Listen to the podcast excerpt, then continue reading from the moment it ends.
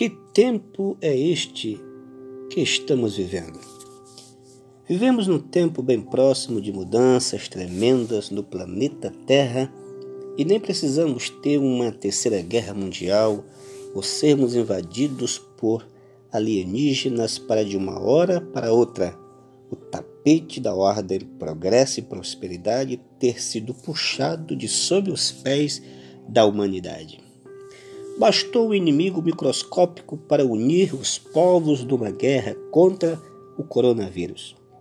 Como se vivêssemos em um mundo pós-Chernobyl, ninguém vê o perigo, nem cheira, nem sente, até que seja tarde demais. Tudo o que está acontecendo é como um imenso funil que determina o ponto onde tudo que há nele irá convergir e seja lá o que for, não tem escolha. Vai ecoar pelas determinações que Deus impôs sobre a história da humanidade. E essas determinações têm para o mundo um claro propósito de salvar Israel e abençoar as nações mas isso só depois de termos passado por um parêntese profético que era um mistério até dos antigos profetas, a atual era da Igreja.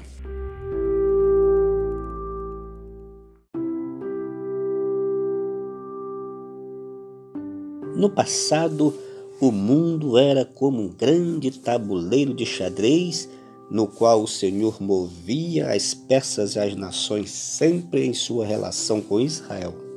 Afinal, as próprias nações e seus termos tinham sido determinados por Deus em relação a Israel, aquela estreita faixa de terra que na maioria dos mapas aparece no centro do mundo. Israel é mesmo o centro dos desígnios de Deus para o mundo.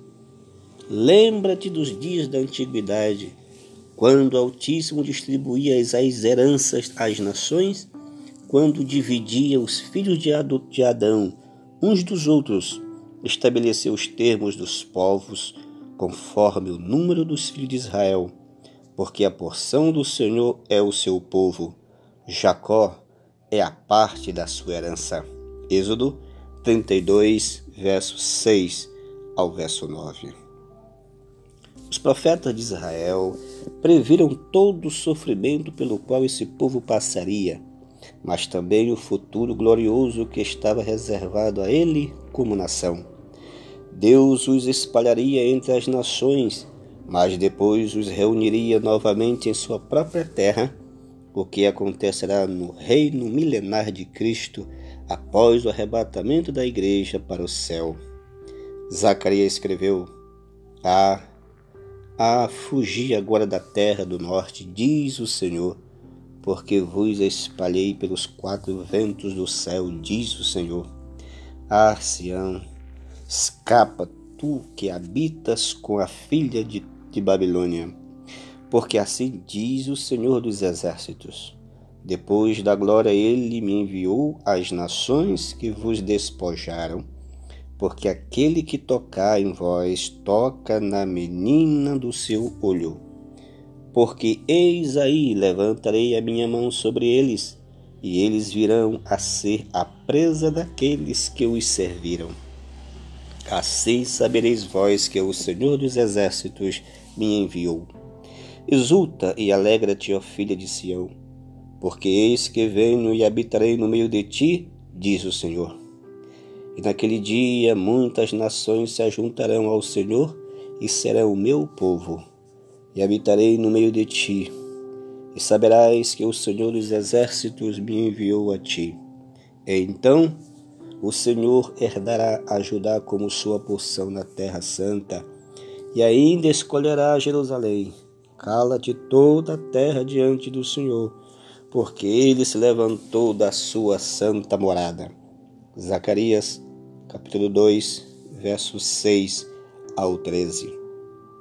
Mas hoje vivemos no dia da graça e da paciência de Deus, que quer que todo homem se converta. Sinto estragar sua ilusão de um Brasil acima de tudo e Deus acima de todos, pois o que menos os homens querem de fato é estar debaixo da vontade e controle de Deus. Não está no DNA humano ser guiado por Deus, e isso ficou muito claro no jardim do Éden, quando Eva deu ouvidos à promessa da serpente que disse: Sereis como Deus. Poderia existir algo mais atraente do que ser autossuficiente e não ter de prestar contas a Deus? Não seria essa a ambição permanente da raça humana desde então que já lutou milhares de guerras e batalhas pela supremacia? Não percebe você que, até em meio de uma pandemia global, os políticos ficam tentando cada um abocanhar seu quinhão, uns agarrados ao cetro para não perdê-lo, outros querendo de toda maneira tomar o trono de assalto? Assim é o ser humano, inclusive eu e você. Você deve ter lido muitos adesivos de vidros de carros para acreditar que o Brasil seja uma nação cristã. Os norte-americanos adoram acreditar que deles é e não é diferente dos britânicos que tem sua rainha como suprema líder da Igreja Anglicana.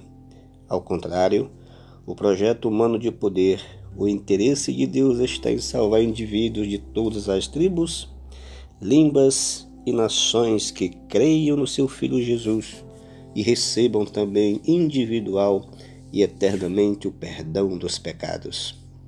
Não precisa raciocinar muito para entender que o versículo Bem-aventurada é a nação cujo Deus é o Senhor, e o povo ao qual escolheu para sua herança.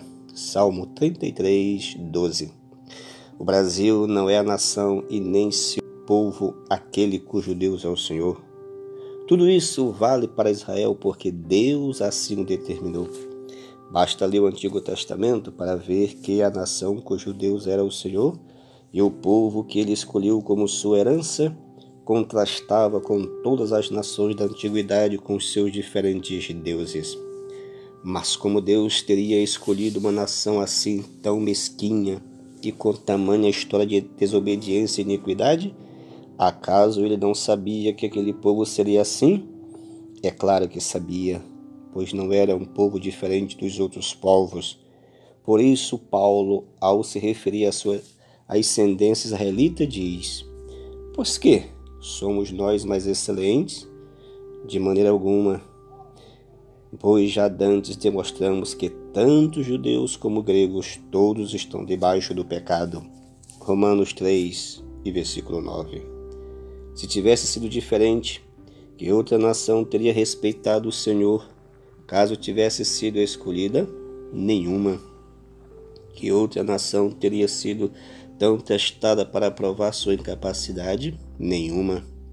Por isso, Israel é a amostragem perfeita da raça humana e de sua incapacidade de agradar a Deus. O Senhor é Deus e é direito seu escolher quem Ele quer, e mesmo que Israel tenha falhado, miseravelmente Ele prometeu restaurar aquela nação e abençoar outras nações na relação que tiveram com Israel a menino do seu olho, e os judeus, os pequeninos irmãos do Senhor Jesus. Isso ainda futuro é futuro. E enquanto não acontece, Deus está separando do mundo e para si um povo que a Bíblia chama de igreja, o corpo de Cristo. A igreja não é do mundo, mas está no mundo apenas aguardando o chamado para o encontro com o Senhor Luiz Ares. Vivemos um tempo que pode ser entendido como o parêntese profético que precede a septuagésima semana de anos da profecia de Daniel 9, quando o Senhor voltará a tratar com os judeus e o mundo. Hoje existem cristãos em todas as nações e é sobre estes que no tempo atual o Senhor tem sua vigilância constante, pois o testemunho de Deus no mundo hoje não é Israel, mas a igreja. E quando o Novo Testamento fala da igreja, não está falando desta ou daquela organização religiosa criada por um homem, mas da igreja de Deus que ele comprou com sangue, que era para sua propriedade. A igreja de Deus que ele resgatou com seu próprio sangue. Atos 20, versículo 28. A Igreja de Deus não é denominada, não tem uma sede na terra, mas no céu, e nem ainda imitada as paredes de um templo ou uma organização religiosa da qual as pessoas se fazem membros. É o próprio Senhor que acrescenta ao seu corpo os que vão sendo salvos. Portanto, ela é composta de todos todos que foram salvos por Cristo. E eu rogo por eles, não rogo pelo mundo, mas por aqueles que me deste, porque são teus. Agora vou para ti e digo isto no mundo, para que tenham a minha alegria completa em si mesmo.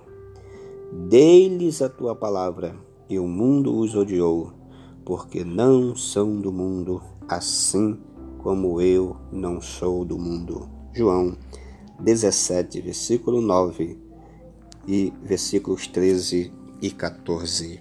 Amém.